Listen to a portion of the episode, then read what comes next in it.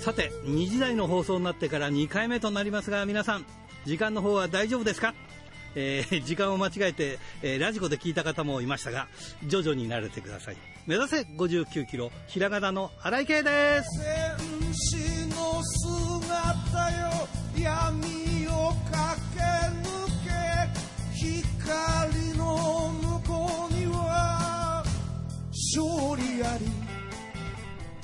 えー、いよいよ秋らしくなってきてですね夜はかなり冷え込んできますねえー、藻岩山の緑も少しずつ色づいてきてですね、まあ、今日の昼頃には中山峠にでも、えー、もみじ狩りに出かけようかなと思ってます。いつもですね、ちょっとね、タイミングずらしてね、時期外れになるのでね、えー、今年こそは早めにと思っております。ということで、今週も元気に張り切ってまいりましょう今日は変則バージョンです。チ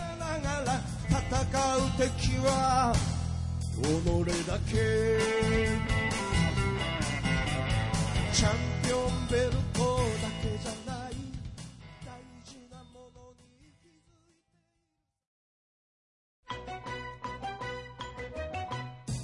てラジプロリレーバトル、え今週のリレーバトルはイーグルプロレス香取隆弘選手から、えプロレスリングバサラ臼井哲夫選手へのバトンタッチです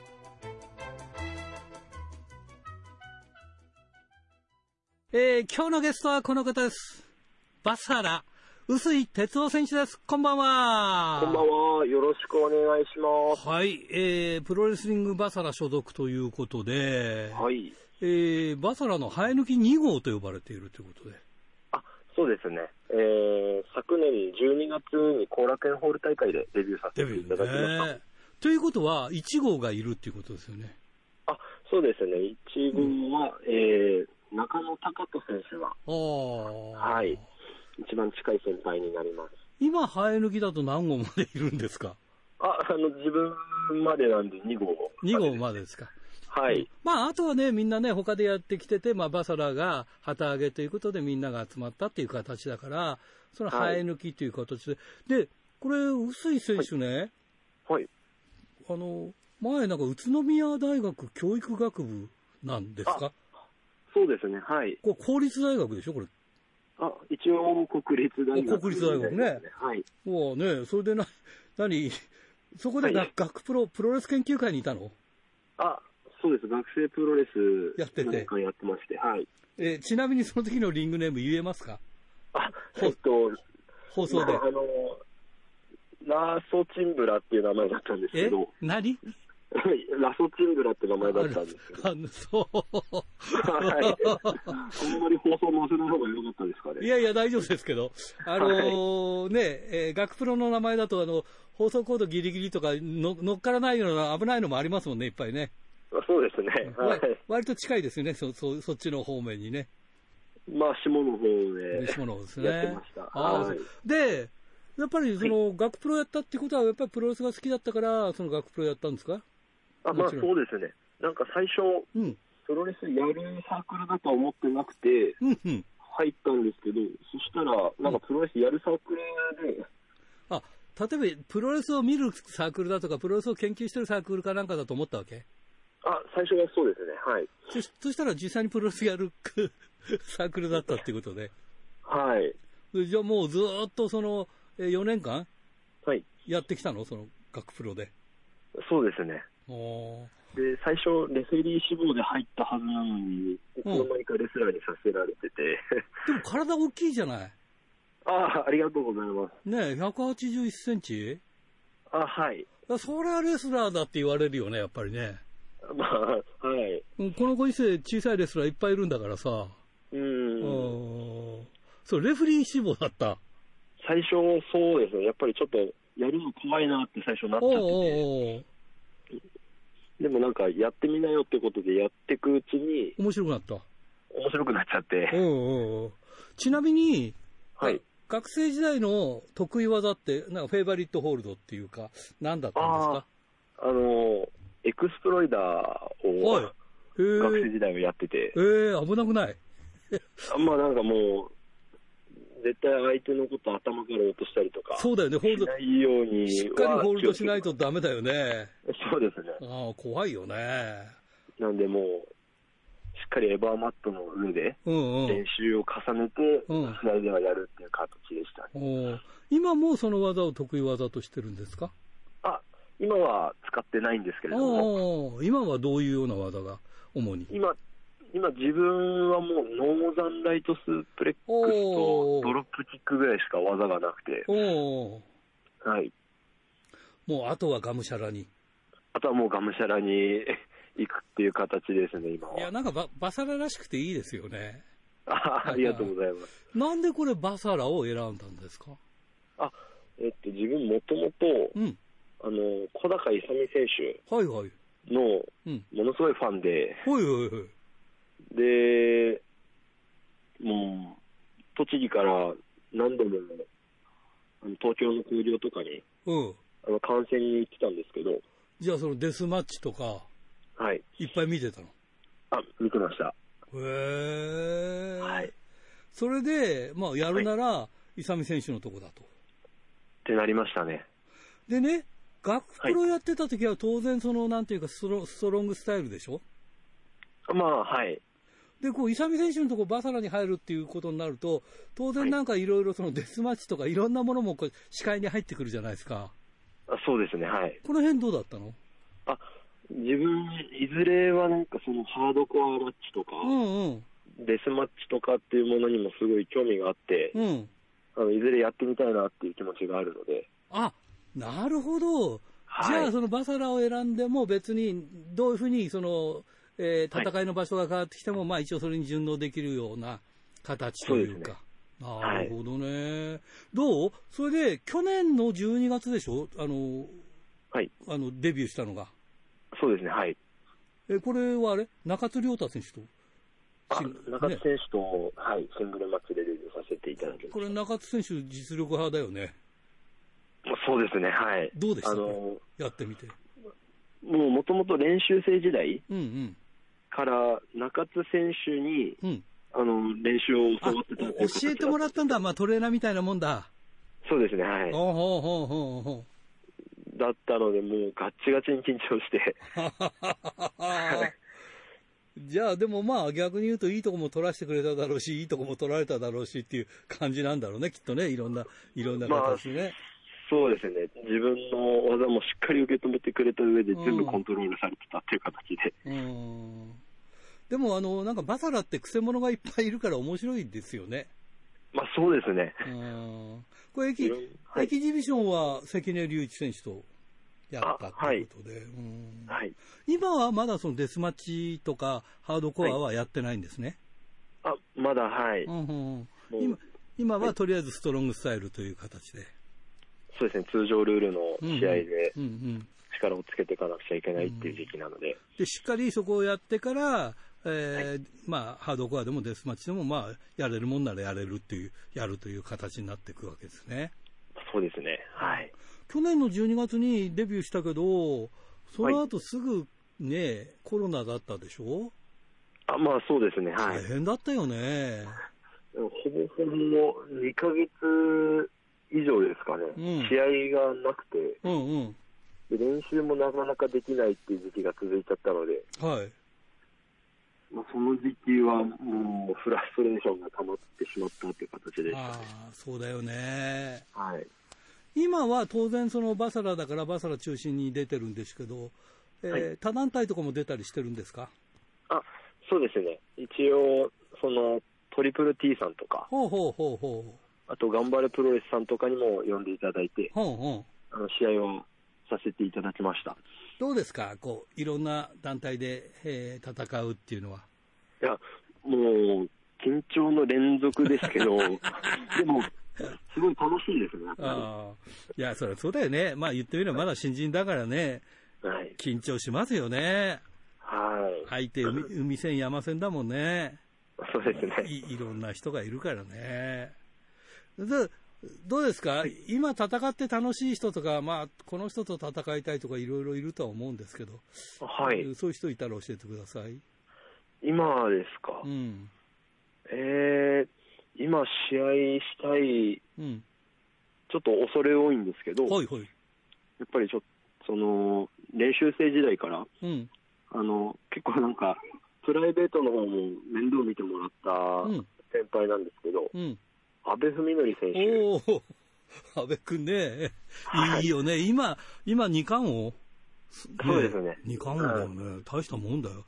もうやりすぎくらいがちょうどいいっつってもね、はい、バチバチやってるからね、いや、彼のスタイルは好きなんで僕もね、いやよくあのだからお話ししたりもするんだけど、なんか、あの、そう、有形に憧れてて、今なんか有形のイメージを持って今やってるのは彼くらいなのかなっていう感じがね、うん、団体を超えてね、うん、はい、そうなんだけど、いやぜひね、見てみたいね、はい、こうなんか、粋な、あの、小粋なそのプロレスっていうのか、もうね、うん、バチバチやるようなね、そういうような試合をね、見てみたいと思います。じゃあまあ、いずれ今度北海道来る機会もありますね、そのうち。あ、そのうち、はい、ぜひ行きたいですね。そうだよね。えー、まあ、ちょっとね、今こんな時期だからバサラ自体でこういろんなところに来るのもなかなか難しいけれども、まあ、はい、えー、来年くらいになったらまた、その辺も状況も変わってくるでしょうから、えー、はい、ぜひ楽しみにしております。はい。えー、それじゃ最後になります。次の方を紹介していただきたいんですが、どなたを？あ、えー、っと、はい。イーグルプロレスの河野昌司選手ですね。わ、はい、かりました。えー、それじゃ最後になります、はい、全国のファンの皆さんにメッセージをお願いします。はい。えー、プロレスリングバサラ、えー、生え抜き2号薄い鉄道なんですけれども、まだデビューして間もなく、えー、まだまだ未熟者ですが、えー、どんどんどんどん、えー、力をつけて、熱い熱いプロレス見せていきたいと思います。応援の方よろしくお願いいたします。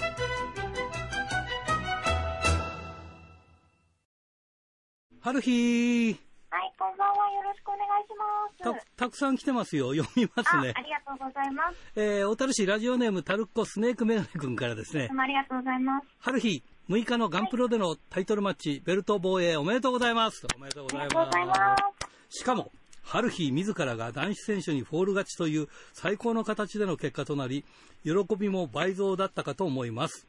はい、えー、次は、かつての後輩だったアスカの持つシングルのベルトの挑戦とのことで、えー、今では彼女は強敵となりましたが、最後まで諦めずに、ベルト体感を目指して勝利できるように願いながら応援しております。ということですね。はい、いいですね、嬉しいですね。ねはい。何？自らピン、ピンホール取ったんですか？そうですね、はい。素晴らしいななんか、うちの各チームは、うん、結構役割をしっかり持ったんですよ。うんうん、で、もともとは、うん。私と、うん、まあ、勝崎が、つまり勝村修一郎っていうね、はい、あの、格闘技とかもやってた選手ですね。うん、この二人は、やっぱりこう、うちのでっかい桜井修っていう一人選手いるんですけど、うん、その頃サポートに回ろうみたいなのが最初はあったんですけど、うん、今回は、もうそんなことしたら勝てないだろうって話になって、うん、誰でもいいから行っちまえっていう ことで、はい。はい、まあ、とりあえずおめでとうございます。はい、ありがとうございます。次シングルなの？じゃあ。そうなんですよ。で、しかも、うん、あの、インディージュニアのベルトに私が挑戦するので。そうだよ、インディーだよな、生みの親だよ。インディーですよ。そうだよな。村井さんがいなければなかったそう、インディーだよな。うん、頑張ってね。はい。それでね、ちょっとあの、この間チョコミントの話をしましたよね。はい。あの、チョコミントサンド？うん。俺これ、清田区の金崎正史君からもらって、えー、その2ということで、えー、先日センドリアの店員の、あ、センドリアじゃない、サンドリアの店員の、えー、お姉さんにチョコミントはいつまで作るのですかと聞いたら、なんと季節限定ではなくなっていました。まずは一安心ですねと書いてあったんだが、うん、違う方から、えー、ラジオネームニックスペシャルさんから、新井さん棒読み亭ホッキーナさん、報告ですと。えーうん、本日たった今、チョコミントサンドを買おうと、例のサンドイッチ屋さんに行ったのですが、残念なことに商品がありません。はい、お店の方に聞いたら、販売中止になったそうです。えー、それも昨日ですよ。昨日から中止になったんだそうです。えー、わかんない。オンエアするまでの間に、初、販売中止になったんですね。残念です。ということで。本当ですね。これちょっと聞いてみないとダメですね。かたや、かたや、あの、季節限定じゃなくなったって、多分ね、販売中止の方が正しいのかなと。あの、こっちはメールで来て、こっちはハガキで来てますから、はい。えー、メールの方が新しいので、多分、販売中止になったんだと思います。なんででしょう、ね、だいぶ情報が錯綜してますね。そうなんですよね。だからちょ、はい、ちょっと今日はチョコミントの話は、まあ、まあ、そんなところにしときましょうかと。あとも、はい、あともう一つね、えー、富山県の高木克彦君からですね、えー、ハルヒーさんはプロレスラーとして、えー、プロレスの試合で週刊プロレスに乗りたいという願望あるのかな、クエスチョンって。そりゃあるよなまあ、あの、ないかあるかって言ったらありますけど、うん。若干もう自虐ですよね。乗らない乗らないってネタにしてるみたいなところがあって。なるほどね。なんかそのやっぱ悔しいのが、うん。去年の年末に、うん。木曜女子プロレスの、うん。まあ、タイトルマッチ挑戦して取れなかったですけど、うん。昨年末の団体のメインを飾ったのは自分じゃないですか。はい。とか、あとはまあガンプロでもタイトルマッチでメインとかも何回かあるので、うん、そういうのに限って乗らないっていうのはこれどうなんだろうっていうのは ありますよね。ね。うん。そういう、そういうジャンルの部分でやってるんじゃないかっていうか。なんかね、うん、うん、その、今回、まあ、アスカに挑戦表明をね、インディージュニアのベルトの挑戦表明したんですけど、うん、その時に、うんあなたはフリーになってから大して活躍してないでしょみたいなこと言われて、うん、でそれはおかしいよっていう、それは君の情報の仕入れ不足だよっていうのは思ったんですよ。そうだよな。はい。だって実際ね、団体のメイン取ったりとか、ね、まあ、今回のベルトとか、うん、盛り上げにはかなり私は力をね、使ってるつもりではあるんですが、うん、ただ、物事のすべてを、情報をすべてシュープロから仕入れてるっていう方、ああ、はいはい。もし世の中にいるんだとしたら、うん、そしたらまあそういう結論に至ってもおかしくはないよねあというということはやっぱり少し乗った方がいいということもあるということだよね。そうなんですよね。なるほどね。っていうことで、うん、うん、ちょっとね、そこ私ももやもやしちゃってるところではあります、そうですか。うん、まあ、乗るに越したことはないということだね。そうですね、まあ、次の試合で取り上げてもらえればいいんじゃないかなっていう 気がしてます。はい、むしろ来ないんだったら来ない方が悪いぐらいで そうだよね。思ってもいいのかな、はい、そうだよね。えー、一応お便りは以上です。はい、ありがとうございます。はい。ちなみにですが、はい、えー、オンエアはこちら土曜日になっておりますが、はい。今日収録は木曜日ですね。はい、そうです。10月8日です。はい。春日萌香のリアルバースデーでございます。誕生日おめでとうございます。ありがとうございます。ねえ。無事に23歳を迎えまして、はい。はい、思うことはですね、はい。お花をいただくことがまあありますね。おお誕生日なので。はい。なんですが、お花の種類が変わったなっていうことです。あ、はい。大人になった？おお花が。ということではなく、おうおうあのー、去年とかその前とかは、うん、うんまあ、ちょこちょこもらってはいたんですが、うん、まあ、ベリザーブドフラワーっていう、うん、定価ではなくて日持ちするうんわかるわかるわかる。ですね、うんうん、あれが混じってた。ただし、うん、去年ぐらいまでは、うん、その成果生のお花ですね、うん、の方が多かったんですよ。はい。でも今年は、まあ、こんな状況じゃないですか、うん、ね、その人に会うこともできないでしょ？はいっていうのもあって、基本的にはお家にまあ送っていただいたりとか、うん、あとは人から渡してもらったりとかもそういう感じなんですけど、はい、ってなるともう今年は全部、うん、もう偽物のお花でした。ああ、やっぱりそうあるんだ、コロナで。生のお花が一つもなかったです。あら。うん。でも、どっち？やっぱり生の花の方がもらって嬉しいことは嬉しい？うん、どっちも嬉しいかな。ああ、そう。あの、そうそうそう。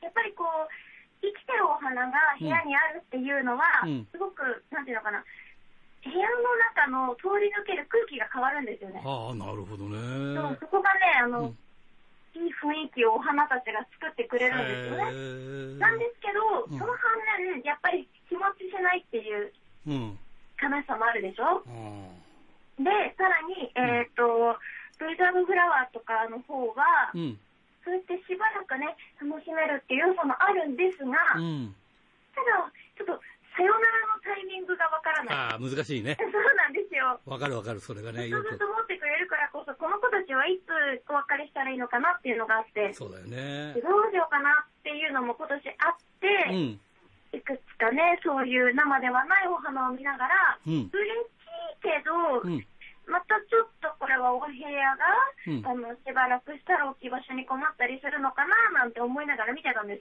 うん、そしたら、うん、よく見たら書いてたのが、全部、これは石鹸ですって書いてありました。あ、ソープだったの？石鹸でできてるお花でした。ああ、それ。ということで、それが一番いいんじゃないかなっていう結論に至ってます。じゃあ、その匂いも石鹸の、その、まあそういうようなちょっと匂いがするわけだ。はい。ああ、そうか、そうか。で、さらに、うん、ある程度までは飾って、うん、ちょっとそろそろお部屋が手狭になってきたなとか、うんうん、使いたいなっていう時に、うん、お風呂に連れて行けば。そうか。はい。なるほどね。ねやっぱりいろんなことで変わってきてるんだね、そういうところではね。ねうん。やっぱりね、生花、そうすると、その、お花屋さんなんかも仕事は変わってくるよね、やっぱりね。そうですね、まあ、しかもお花屋さんで言えば、うん、そうやって人から人に渡すってお花に関しても減ってるし、うん、さらにパーティーとかがないから、ああ、大変だ。本当に、うん。ねえ。じゃあやっぱり、ねうん、誕生日に花は送らなきゃダメだな。そう、花を送るっていう習慣は素晴らしいですからね。そう、俺大好きなの、俺、なんか物もらうより花もらった方がいい女の子じゃないんだけどさ、やっぱり花をめでるっていうか、やっぱりすごい豪華だよね、花ってね。そうなんですよ。うん。お花は本当に、ね、生きてるものの一番美しい時を一緒に過ごさせてもらってるわけだから。うん、ゴージャスだよなそうなんですよ。うんということでですね、私はもう石鹸のね、うん、お花に心が魅了されてしまってはいますが、うん、ラジオを聴きの皆さんは、うん、大切な一人がいるときは、大切な日には、お花を送ってくださいということで。あの、ラジプロのさ、例えばさ、はい、20周年とかさ、25周年とかさ、まあそういうのがあると、はい、ラジプロがまあ大体始まったのは10月4日から始めてるからさ、その頃にやると、大概なんか春日の誕生日とぶつかるんだよな。で、ね、なぜか春日が誕生日に北海道でいて、なんで私が北海道にいるのって言ってるんだよな。私10月4日にあの一人で北海道のホテルで過ごしたこともありますし。そうだよな。はい、あと10月 4, 4日に、うん、えっ、ー、と、二等船室で、うん、ずっとフェリーの中で大洗と苫小牧の間にいたこともありましたね。ちょっと、ちょっと、ちょっと切ないね。切ないよ。そうだね。でもまあ、はい、プロだからな。そこはな。旅から旅のなんとか暮らしだから、やっぱりしょうがないよな、そこはな。そう、お仕事があるっていうそう、ある、ある分だけいいよね。移動してるっていうのはね、忙しい証拠なんで。そうだよな。はい。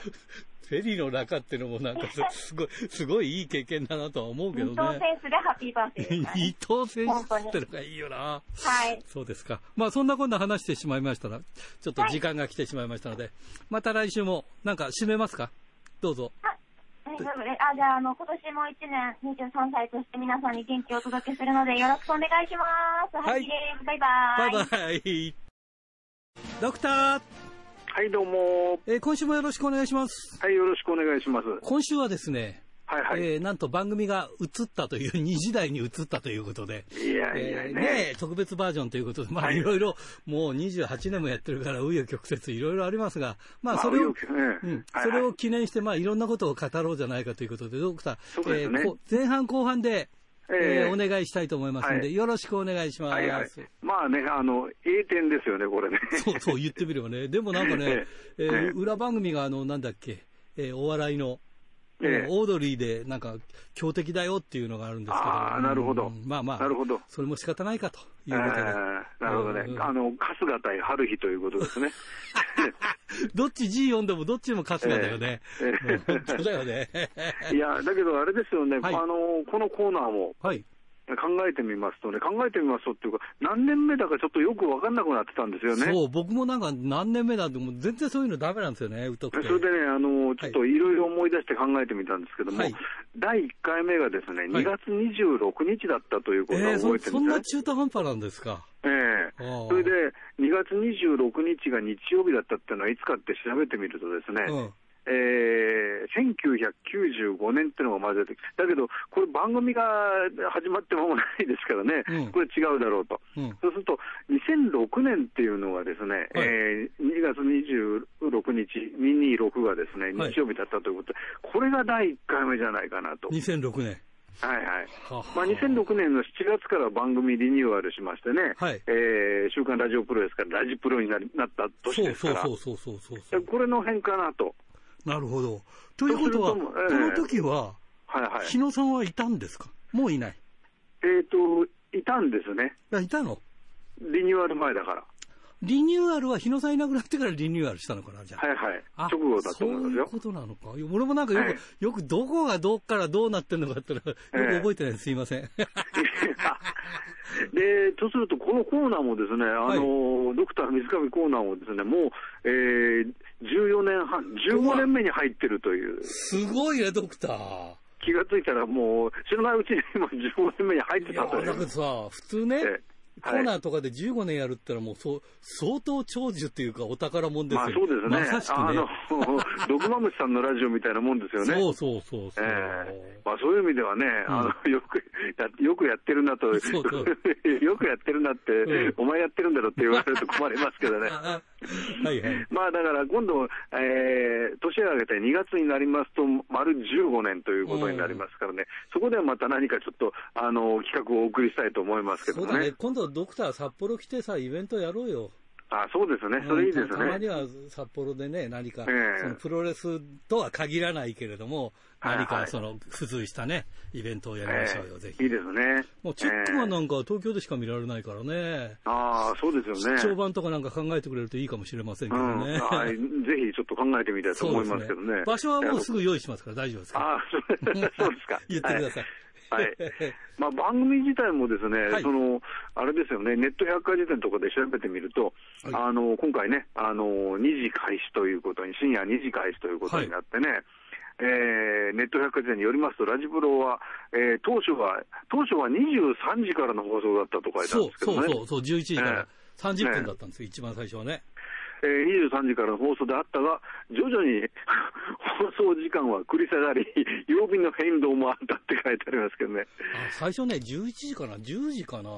なんかね、ね11時から30分で、その次に10時から1時間になったのかな？ああ、なるほど、うん、なんかそんな感じでしたね。それがどんどんどんどんこう、追いやられ、追いやられて。遅くなって、もう、もう最後、この先もう朝5時半とかからお送りしなきゃいけないかと思いますけどね。早朝番組になるよね。健康体操とかそんな時間だよね。ラジオ体操みたいな時間になっちゃいますけどね。まあそうならずに済んだとはね、うん、深夜放送の対面を保ったということで、今回非常に嬉しいですけどもね。そうですね。はいはい。まあそんなこともありながらですね、はい、えー、お送りしております、この番組。えー、まあ今週もですね、週刊プロレスを見てみますとね、はい、えー、表紙は全日本プロレス、はい、えー、だったりとか、えー、それからこの間お話したアッセンブルのね、はい、えー、カラーページ、グラビアが取り上げられたりとかっていうのがありますけど、うん、まあ、あの、たくさんの人がね、あの、会場におられたりなんかしましてね、えー、こちらのコーナーではですね、本日本日の特別企画もですね、えー、こういうところには絶対乗らないようなですね、はい、人の少ないといいますかね、あの、お客様が少なくても面白いものを探してご紹介したいというふうに思っておりますけれども、はい、先週日曜日の10月4日の日ですね、うん、えー、この日東京ではですね、えー、巣鴨というところのね、あのプロレスショップのイベントスペースで、はいはい、えー、鈴木健さん主催のですね、えー、新根室プロレスのイベントがありましてね、あ,、はいはいはい、ありがとう、サムソン宮本というね、うんうん、あのイベントでございましたけれども、これ、あのあの昼の部と夜の部がありましてね、はい。えー、私、夜の部を見に行ったんですが、うん、えー、満席で。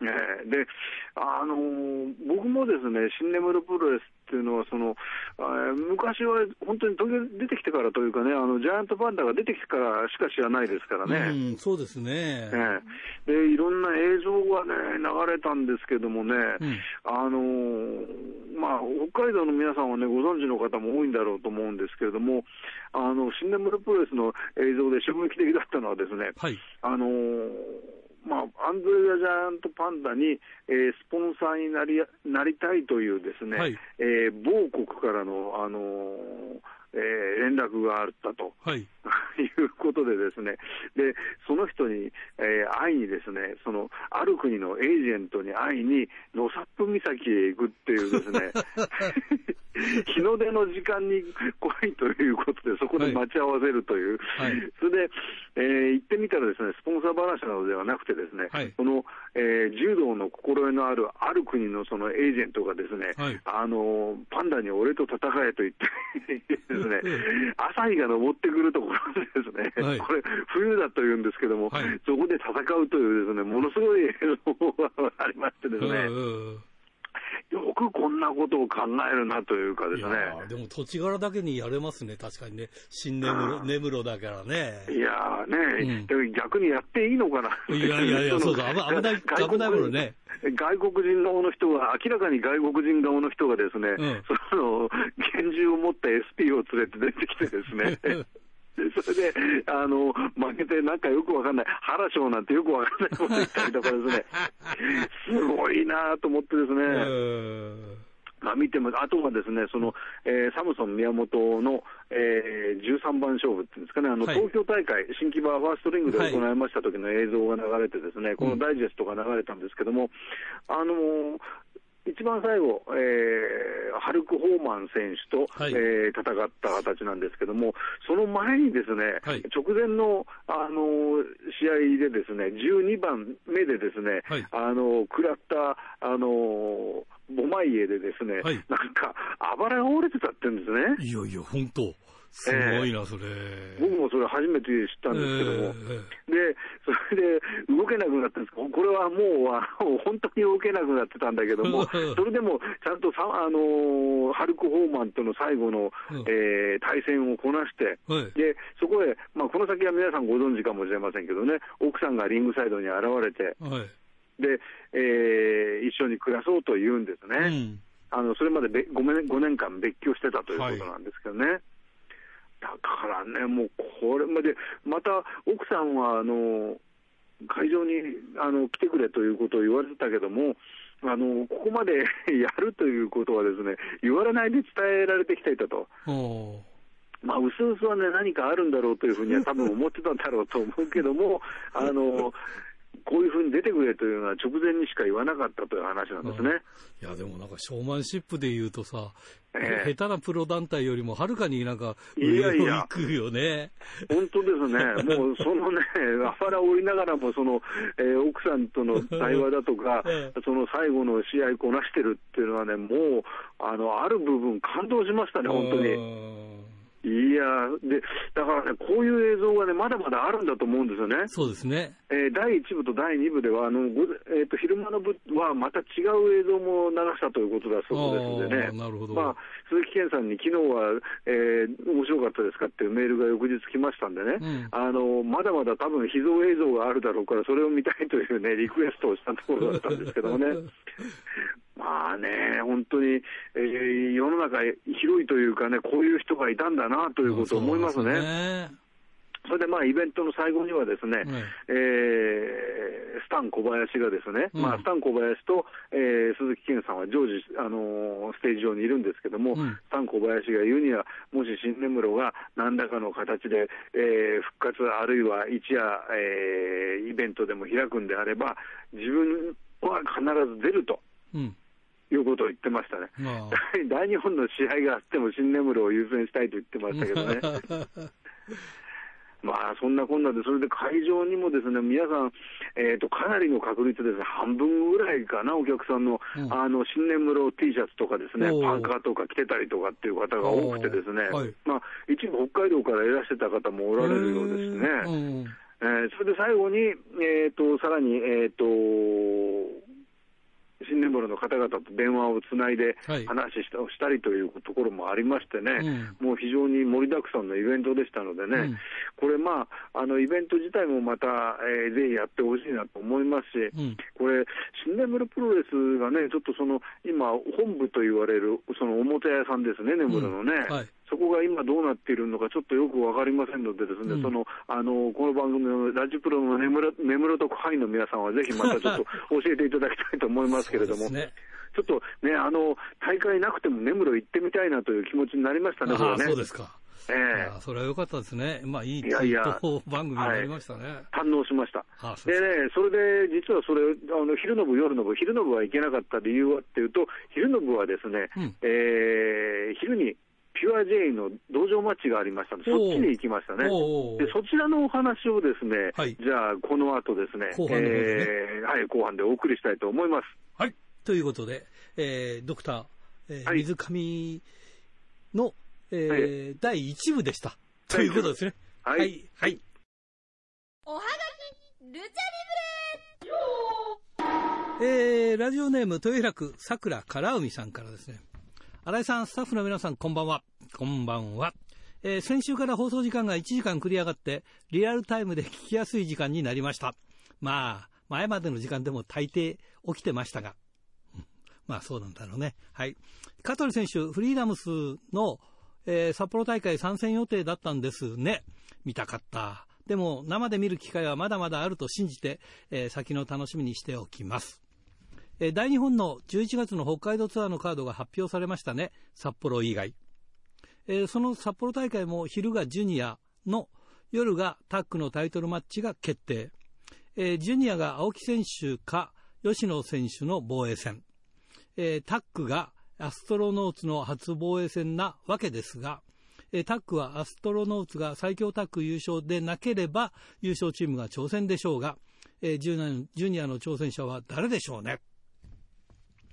えー、そして21日のタイトルマッチで吉野選手が体感すれば、吉野選手、に2018年10月以来の北海道ですよ。えー、自分は翌年の3月に後楽園ホールで試合を見てますが、えー、それでも1年以上見てないのでちょっと期待しています。あと、シーマ選手もカードを組まれてますが、えー、怪我の具合はどうなんでしょうか？大丈夫なんでしょうか？ということで、なんか自転車で怪我したんだよね。なんか車にぶつけられたかなんかしたのかな？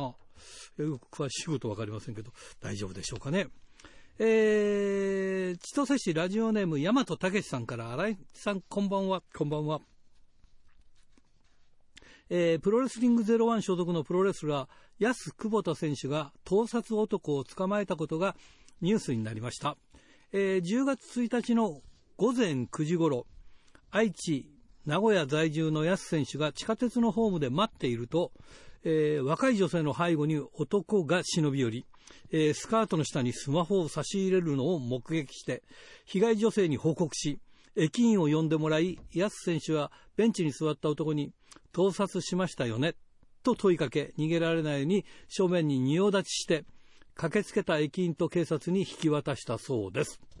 えー、その時ショックを受けている女性に、プロレスを見れば元気になりますよ、と声をかけ、名刺を渡し、自分がプロレスラー、安久保田であることを明かしたそうです。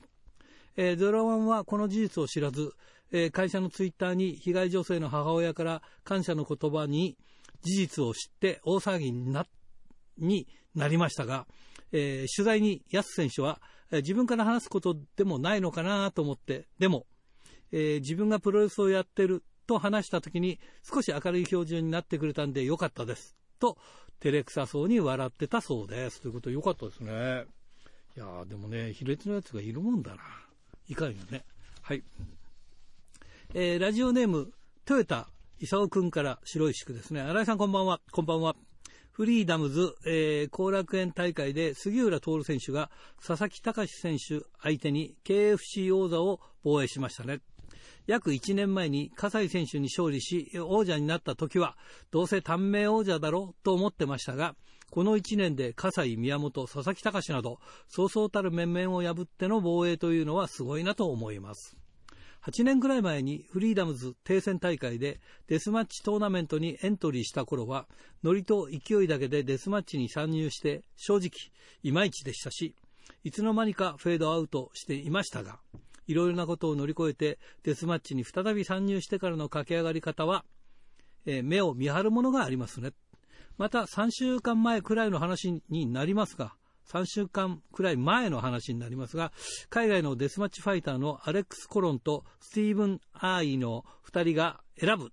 この1年で活躍した日米デスマッチファイターのトップ30の中に、並みいるデスマッチファイターを押しのけ、杉浦徹選手が1位になっていたのは驚きとともに、業界にはいる人はちゃんと見ているんだなと思いました。いや、すごいな、これな。えー、個人的にはインディー大賞やプロレス大賞などで何らかの形で受賞してほしいですが、かつて武田選手がデスマッチヘビーと KFC 王座を奪取し、GCW のデスマッチトーナメントで優勝してもかすりもしなかったことを思うと厳しいのかなとは思います。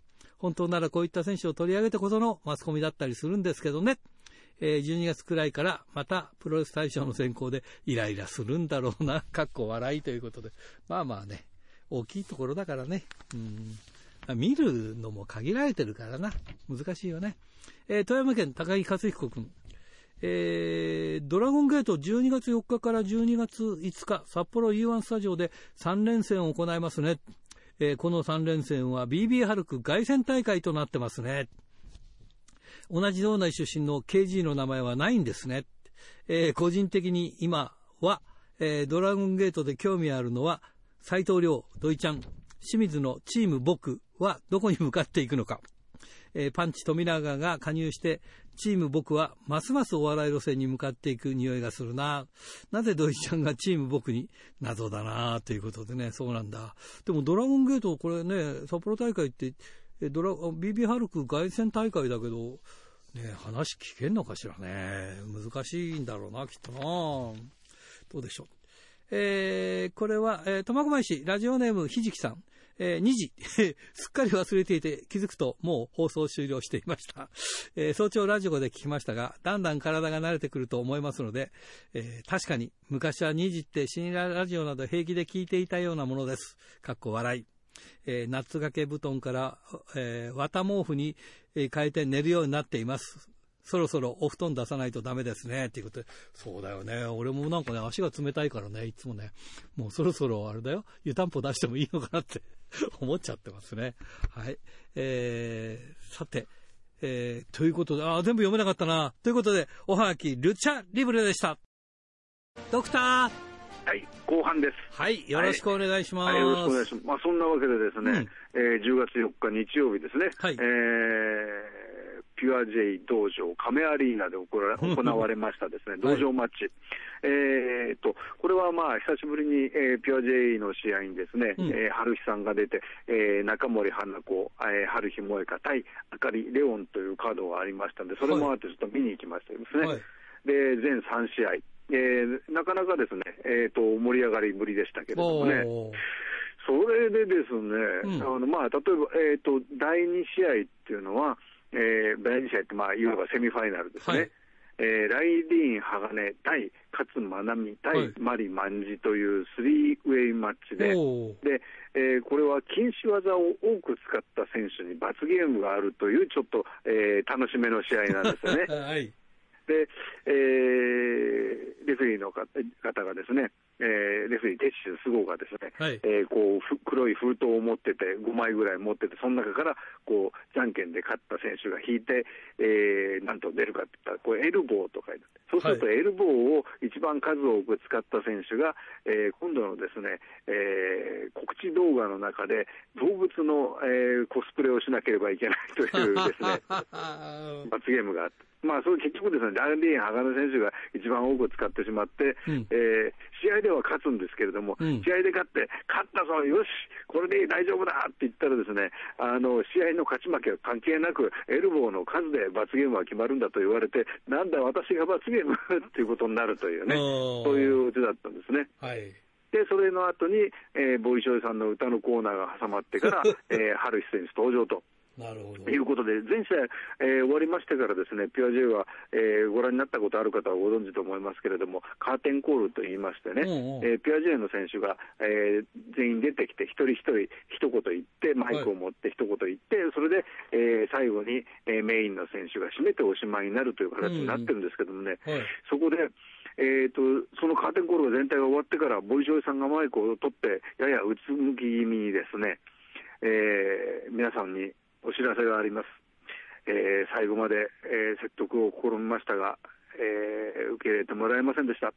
と言って、えー、なんだろうと思ったらですね、はい、その場で勝愛実選手とマリ卍選手がピュア J を離れるという発表がありましてですね、静まり返ってしまいますね。いやいやそうだよね。ハッピーエンド、大ハッピーエンドがなんか。いや、本当そうそうこういう、あの、小さめの会場でね、うん、あの、お客さんもまあ、少ないけれども、こう、楽しい試合もあってというと、その楽しい試合をした3人のうちの2人の選手が抜けてしまうというですね。ましてや、この2人っていうのはね、はい、あの、生え抜きですよね。そうです、そうですね。うん、それで、えー、マリ・マンジ選手はまだデビューしてから、えーと、2年目かな、うん、えー、で、えー、勝真奈美選手に至っては、その PIJ でデビューして、まあ、お母さんが病気をするので、その介護ということがあって、一時、えー、リタイアといいますかね、うん、あのまあ、辞めますという形を最初は言ったんですかね。そ、ね、れで、えーまあ、休んだんだけど、お母さんあの亡くなられて、で、うん、えー、お母さんはそのレスラーになることを望んでたということに気がついて、えー、やはり自分はプロレスをしたいということで、ピュアジャに戻ってきたという経緯があった選手ですからね。でそういう2人がですね、まあ、しかも、えー、勝間奈美、マリー、万事で、えー、こうタッグチームを組んでたわけですからね。はいその2人が抜けてしまって、えっと、だから8人が、所属選手8人が6人になってしまうというね。ことですからね、これは僕も見てて、えー、というね、感じでしたよね。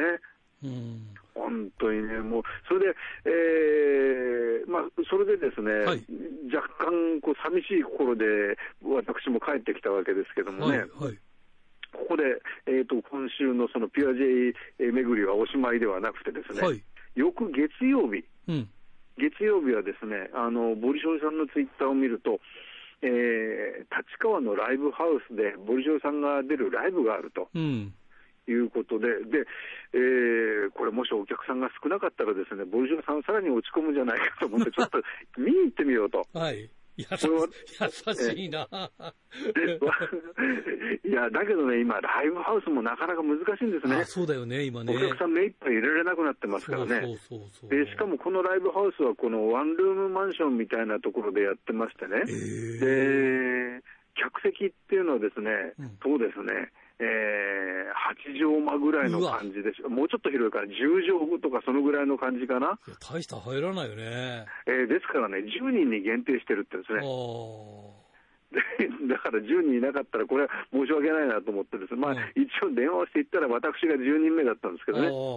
えーまあ、それでです、だから せめ、せめてもの面目は、ね、お客さんの数であったということなのかもしれませんけども、それでボリジョさん、オリジナル曲も歌うんですよね。うん、え。ー、オリジナル曲を歌い、歌った時に、その、まあ、曲の紹介ですね、うん、で、涙という曲を歌ったんですけど、その前に、えー、次の曲は、涙という曲ですと言って、うん、えー私たちのところにもその、えー、若い選手を育てていて、若い人たちもっと私たちから学んでほしいなと思っていっても、離れていってしまうこともある、うん、えー、そんな気持ちを歌った曲ですと言ってですね、切ないですね。ね。でえー、でですね、それでその日は、あのマリマンジ選手もあの1曲歌うために会場にいるんですよね。うわ。えーまあ、それで、えーまあ、ウクレレを持って、えー、ギターのサポートのね、えー、音楽仮面という方がいつも一緒にやってくれてる方と2人で歌ったんですけども、それで、えー、挨拶してる時になんかちょっと涙ぐんじゃったりなんかしましてね。うん。えーまあ、ボリシュさんが、あのなんていうかこう、えー、一番上で、その権力を持ってるから、それであのうまくいかない若い人が出てっちゃうんじゃないかっていうことを言う人もいますけども、あの感じはどうもそうじゃなさそうですね、やっぱりね。やっぱりこういう時代でしょ、えー、なかなか大変ですよね、思いに任せられない、もう経営だってそうだし、えー、その数ね、仕事だって数できないし、そうですよね。意味重なりますよね、えー、で、さらにですね、そのライブハウスも、あの、17年やってたんですけども、11月で閉店なんだそうですね。もう、もう悲しいことがどんどん積み重なってしまうようなライブというね。えーまあ、そんなね、えー、そのライブでその、えー、ボリショさんがその、えー、じゃないや、その、えー、マリマンジが涙ぐんだりなんかしましてね、はい、で、その後に、えー、もう一回、ボリショさんが出てきた後何曲か歌うわけなんですけども、はい、いや本当にもうあの、自分でね、決めた未来なんだから、もう頑張って出ていってほしいって、うん、もう、えー、涙なんか見せなくていいんだよ、もう、泣きたいのはこっちなんだから。泣きたいのは残るものなんだよって残る方なんだよ。ってましたよね。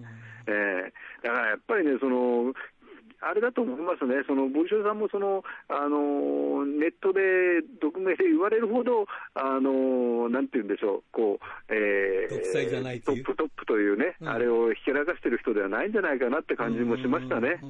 なるほどね。えー、えーうん。まあそんなライブを見てる、ね、でも、2人はあれなの？ってことはフル、はい、フリーになるってことなんですか？フリーになるとは言ってないんですよね。ああ。じゃあやめるのかもしれない、プロレス。いや、フリーになるとは言わずに、あの、ピュア J はやめるということだね。はい。ということは、どっかの団体、ああ、そういうこともあるわけだ。どこかへ入るんでしょうね。入るっていうことなんだね。まだ発表されてませんけどもね。なるほどね。ええー、まあ、坊城さんの言うには、うん、あの、道場マッチでのその急な発表ということになったのは、ええー、まあ、えー、この2人が団体を離れるということが決まった以上、変に隠しておくということは逆にしない方がいいだろうということで、えー、決まったので、えー、すぐに発表ということをしたということをおっしゃってましたけれどもね。ね。えー、いや、まだまだね、女子プロレスも、あのなんというかね、えー、狭い世間といいますかね、だろうということを言うかもしれませんけれども、だけど、いろいろまだ不運休を継ぐところがあるのかもしれませんね。そうだよね。えー、どうなるんだろうね。えー、どうなっていくのか、それでまた逆に、逆にと言いますかね、そのアッセンブルという方は、はい、えー、11月にもう一回大会を開くようですね。はい、あなるほど、ね、で、会場はまた、あの、おなじみの上野の、あの、野外ステージだそうですから、えーまあ、だんだん11月寒くなってきますから、ね、ちょっと大日本チックになってくるかもしれませんけれどもね。まあ、えー、その辺がどうなってくるかもちょっと気になりますけどもね、まあ、そんなわけでですね、はい、10月4日は朝から晩までですね、はい、えー、ちょっとあの月曜、月曜もか、4日、5日とですね、はい、えー、ちょっといろんなですね、えー、人の情けとかですね、はい、えー、そういう、えー、ことを堪能しましたね。堪能っていうかね、えー、いや、たまたまだよね、それね、だってね、予定してなかったものをこうなってこう、どんどんどんどんそのそれに引きずられていったっていう感じでしょ。そうですね。それで間に、間に挟まったのは、そのね、あの、サムソン宮本さんの人生といいますかね。なるほどね。そういったものもね、拝見しましたしね。なんかいろんな人生見ちゃったわけだね。えー、秋になったのに。はいはい。だからね、あの、この土日じゃない、日月か、うん、日月はですね、なんか非常にね、その濃厚な感じがしましたね。あの、いろんな、なんか本たくさん読んじゃったような感じがですね、えー、するような読後感といいますかね。えー、まあ、見に行ってよかったなという感じがします、非常に。いや、なんか、やっぱ秋らしいね。なんかドラマチックだよね。はいはい、そんな感じはしますね。ねまあ芸術、えー、芸術の秋なんだろうな、やっぱり芸術の秋、そうですね。まあ、ノーベル賞も発表になってますからっていうのはあんまり関係ないかもしれませんけどね。まあ、ね、まあ、そういうことですね。はいはい、ということで、はいえー、はい、じゃあ来週はまたレギュラーに戻りますんで、よろしくお願いしたいと思います。はい、またこういうようなですね、うん、あの、人が、人が少ないけれども、あ10人しかいないけれども、あ、10人しかいないじゃない間違った。観客入れて10人とに制限させて。観客入れてってことは。観客じゃない、出演者入れて。ということは何や、何人だった？出演者3人いましたからね。7人しかいないじゃん。ドクターいなかったら6人しかいなかったってことは。もう、これは時代の目撃者3つっていう本当ね、これね。まあ、こういうようなね、あの、レポートをまたぜひお送りしたいというふうに思いますけどね。はい、今日は、ありがとうございました。はい、ありがとうございました。さて先週のプレゼントの当選者を発表しましょう。先週のプレゼントは回転寿司クリッパーと回転寿司春楽のお食事券。3000円分を5名様にということでした、えー、当選したのは西区ラジオネームボムボム13さん。他4名様に当たりました。おめでとうございます。さて、今週のプレゼントは、苫小牧白老に店舗を持つ、えー、回転寿司クリッパーと苫小牧の100円クリッパー、千歳苫小牧にある回転寿司春楽、そして恵庭苫小牧の宅配店、宅春楽のお食事券、3000円分を5名様にプレゼントします。どしどしご応募ください。メールアドレスは rpro.hbc.co.jp。ファックスは011-232-1287。宛先は郵便番号060-8501、えー、どちらも HBC ラジオラジプロと書いてください。来週木曜日必着です。インターネットで聞く方は HBC をクリックしてください。ということで、いつものようにお相手はひらがなの荒井圭でした。じゃあまた来週まで。さようなら。雨も風も太陽も